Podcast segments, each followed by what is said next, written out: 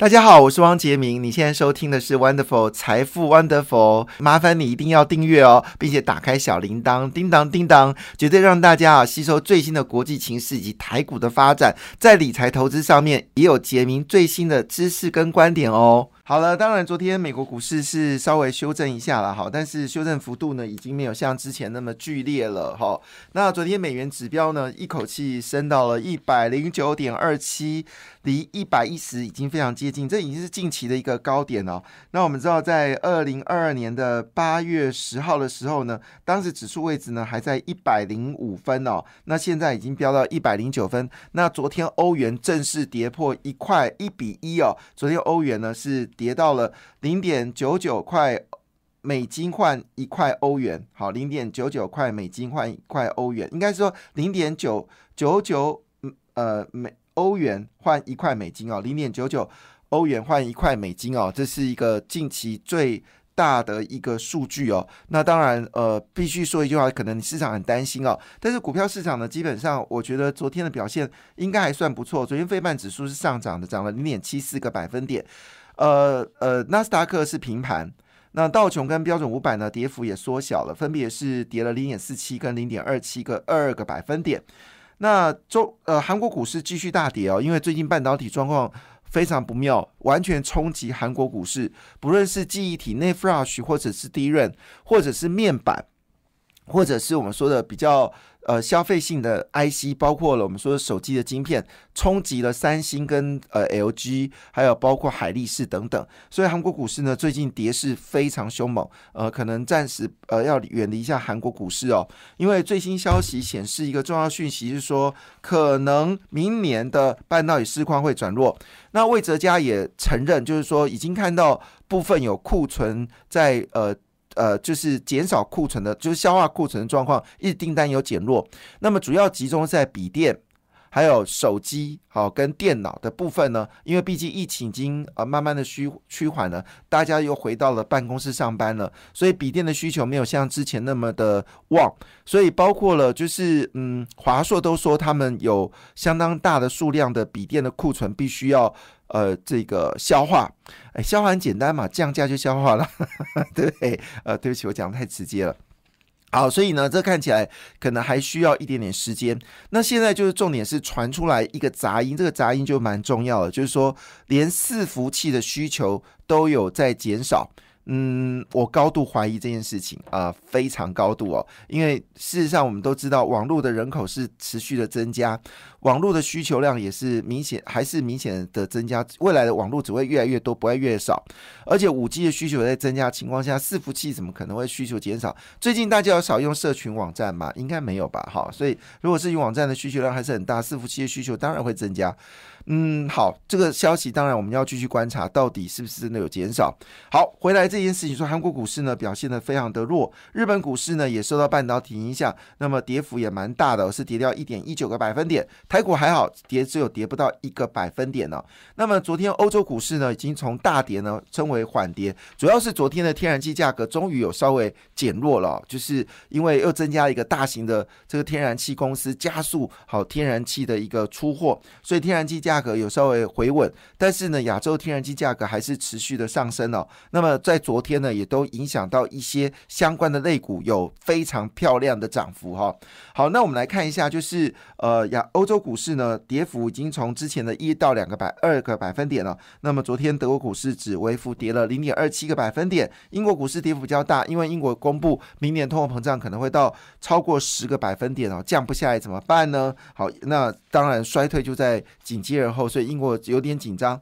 英国股市跌到零点六一个百分点，法国股市呢则是跌掉零点二六个百分点。昨天印尼很特别哦，竟然升息哦，但印尼股昨天股市是上涨的。亚洲股市呢，其实最近资金有回到亚洲了，哈，那主要买进的市场。第一名是印度，第二名是泰国，哈，那第三名是印尼，诶，我们都没有标示泰国指数，蛮特别的哈。好，那各个指数里面呢，印尼跟印度是上涨的，马来西亚、新加坡、法菲律宾呢则是下跌，其实菲律宾跌幅最大，跌到一点二八个百分点。好，大家最关心的事情是两个两个问题，呃，半导体市况真的转弱了吗？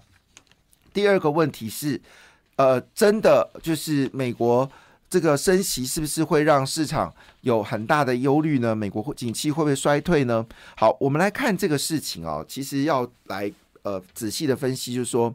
呃，整个通货膨胀是不是已经有降温的一个状况？就是说，嗯，因为每个月要公布上个月的通货膨胀嘛，哈，那我们已经公布了七月份的通货膨胀率已经比六月份来的低，估计八月份。以目前的状况来说，油价跌到了剩下最平均单价在九十四块美金一桶，已经比之前平均单价一百块美金一桶已经其实有降了，所以这部分是趋势有往下降。那玉米的价格因为受到干旱的影响，玉米价格稍微有点上升，但因为呢小麦的价格是有持续的回档。嗯，所以这部分通货膨胀的状况应该相对比较稳定起来，然后更不用说大家最近都不会看航运股嘛，我们已经很久很久不讲航运股了嘛，哈，为什么不讲航运股呢？因为航运股的价格呢现在是直直落，直直落，就是每天报价的往下掉，掉掉掉掉掉掉掉掉掉掉掉，好，所以一直往下掉，所以你的这个运输成本其实也在下滑。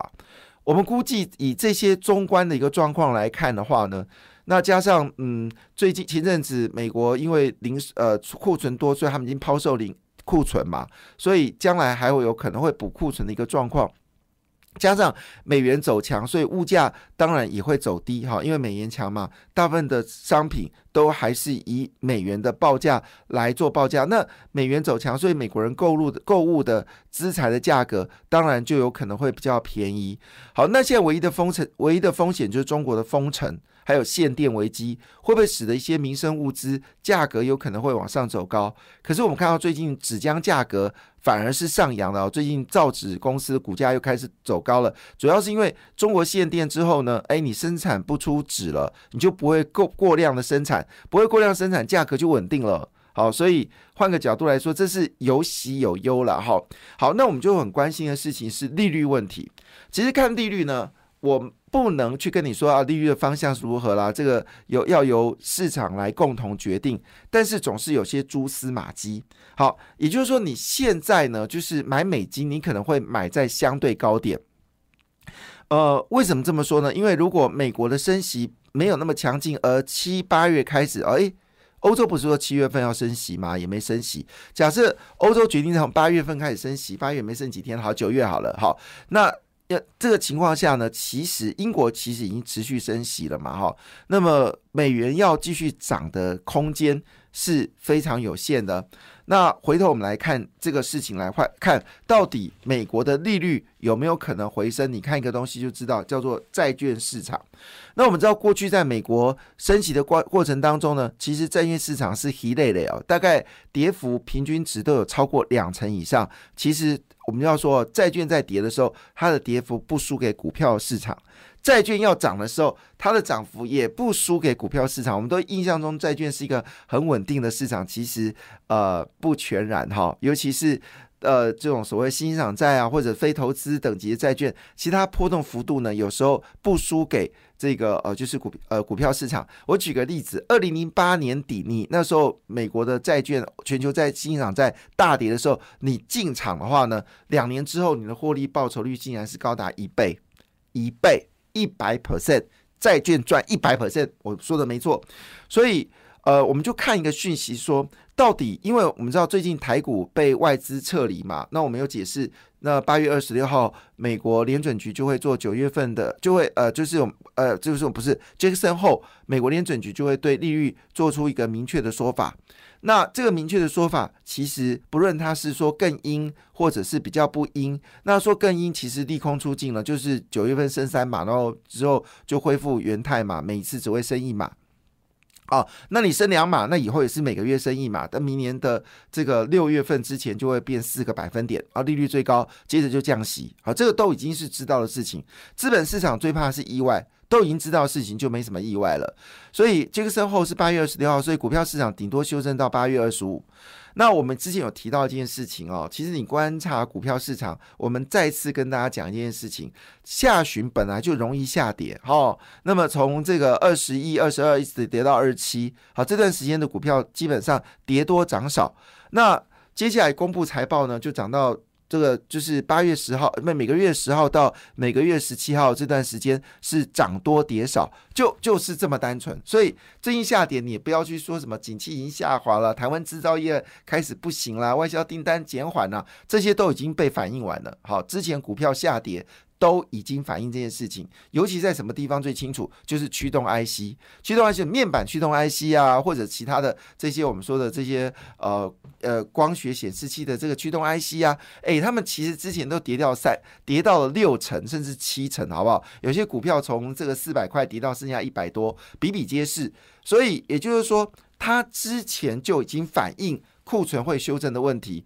真的已经库存修正的时候，股票已经反应完毕了。就这么简单，经济循环类股你一定要买在就是之前，就是你听到最好的消息是要卖出，听到最坏消息的时候一定要买进，屡试不爽。好，这个没有问题。好，那我勾这么多的问题是我们怎么解读说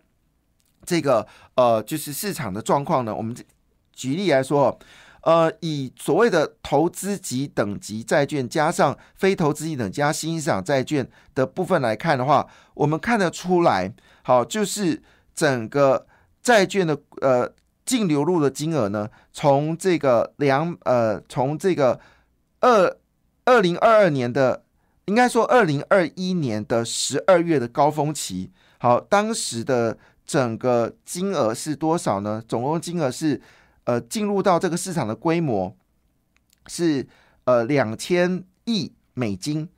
最惨的时候跌到剩多少？你知道吗？跌到只剩下。一千七百亿美金，那最近这个金额呢又开始回升了。好，最近这个金额又开始回升了哦，又开始回升了。呃，对不起，我刚才说的金额有点出错，是实际上是整个市场规模是从两兆美金哦，两兆美金，那么跌到了最低的时候呢，是大概差不多是一千。七百一呃一兆七千亿美金，现在开始回升了。好，我花这个这个讲的不是很轮转，意思说呢，其实最近资金已经回流了，而且每一周回流金额将近有三十亿美金。那你想看，如果你今天利率还是往升的话，我去买这些债券，我一定亏钱呢。那为什么现在买进呢？表示他们看的这个利率呢，最近就是高峰期了，未来利率再往上升的几率呢，其实已经趋缓了。所以一些呃资金呢，已经。进场了，那我们来看哦，投资型债券呢，今年来是卖超了一千两百一十一亿美金，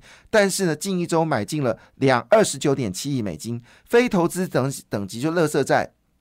今年是卖超了三百五十亿美金，现在近一周呢已经买进了五百亿美金。新港债呢更惨，今年呢被卖超了八百二十亿美金，但是呢最近一周呢已经进场金额六点六亿美金。所以我们估计哦，这个利率的问题其实影响不大。那为什么谈利率呢？因为我们一直强调。根据谢金河的说法，我觉得非常精准。他说有两艘，要有两架这个轰炸机哦，那么轰猛轰台湾哦，那么一个轰炸机呢，就来自于美国升息造成资金的抽离，今年抽离金额是一兆元嘛，哈，台币。那一样到另外一个就是美国 Q E Q E 收钱，所以这个这次轰炸机比较小，好稳定的轰炸。所以如果今天利率在这个九月十六号最后一次的。大幅升息之后，我们估计资金要回流台湾哦，因为台湾的基本面坦白讲还是非常强劲哦。那当然，今天最大的消息是全球半导体的市况有转弱，明年的成长幅度呢是有下滑的一个状况。那他直接单挑台积电跟联发科承压哦，我我是高度怀疑啦哈，我是我是认为这个事情你其实已经知道了。怎么说呢？我们举个简单的例子哦。那么台积电说，确实在部分的商品里面已经看到这个减缓，所以他们一定打库存嘛。所以今年一定会打库存，他不会说啊，明年趋缓，我在明年再打库存。那对不起，你库存就是成本哦，要付利息的。所以基本上来说，现在就应该会有一个打库存的一个状况。所以我们从股票市场的行为来看呢，确实我们并没有感受到这么强大的一个压力哦。呃，更新消息就是九月一号开始呢，这个台积电的三纳米就要正式量产了。那订单是满载，那么英特尔呢也决定哦，将它的订单呢也会转移到这个台积电的五纳米、跟台积电的三纳米，还有包括未来台积电的二纳米。那么英特尔呢都会利用就是台积电的技术来生产它第十四代、跟第十五代、跟第十六代的核心处理器。那另外一部分呢，就是小晶片的发展会更多，就是智能晶片，就是未来机器人的 AI 智能智能非常多。所以，我们从 IC 设计股来看的话，昨天这么坏的消息，虽然外资反而卖超了一百三十呃一张哦，可是呢，昨天联发科股价还是上涨零点六。杨志好，通讯有关的上涨零也是上涨零点六，涨幅最大的是这个车用，就是现在已经转入到化合半导体富鼎。好，那富鼎其七月份公布业绩并不是很好，但股价呢昨天是上涨六点二五个百分点，还有包括最近最猛的智源，哈，也是上涨了二点四二个百分点，跟智源很像的就是创意，创意呢昨天上涨一点三八个百分点，伺服器相关的信华昨天大涨了一点六三个百分点，世新 KY 好也是主要的 IC 设计公司，昨天是上涨了一点九六个百分点，那昨天最关心就利旺嘛，哈，利旺公布营收不错，也上涨了二点一八。个百分点，所以说很坏，但是 IC 设计股为什么上涨呢？好，那其中呢最特别的就是智源跟创意哦，那基本上来说，这些细制裁的公司呢，基本上是呃是因为主要来自于就是车用电子跟其他的一些高速运算的需求，还有包括 IP 的需求，其实上上涨，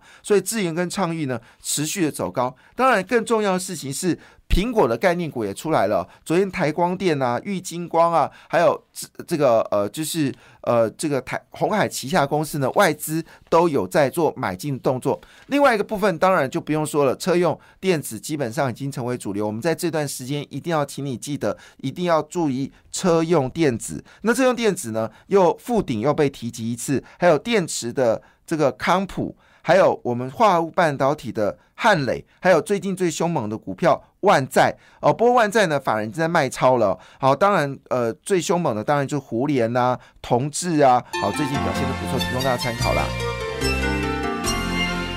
感谢你的收听，也祝福你投资顺利，荷包一定要给它满满哦。请订阅杰明的 Podcast 跟 YouTube 频道财富 Wonderful，感谢，谢谢 Lola。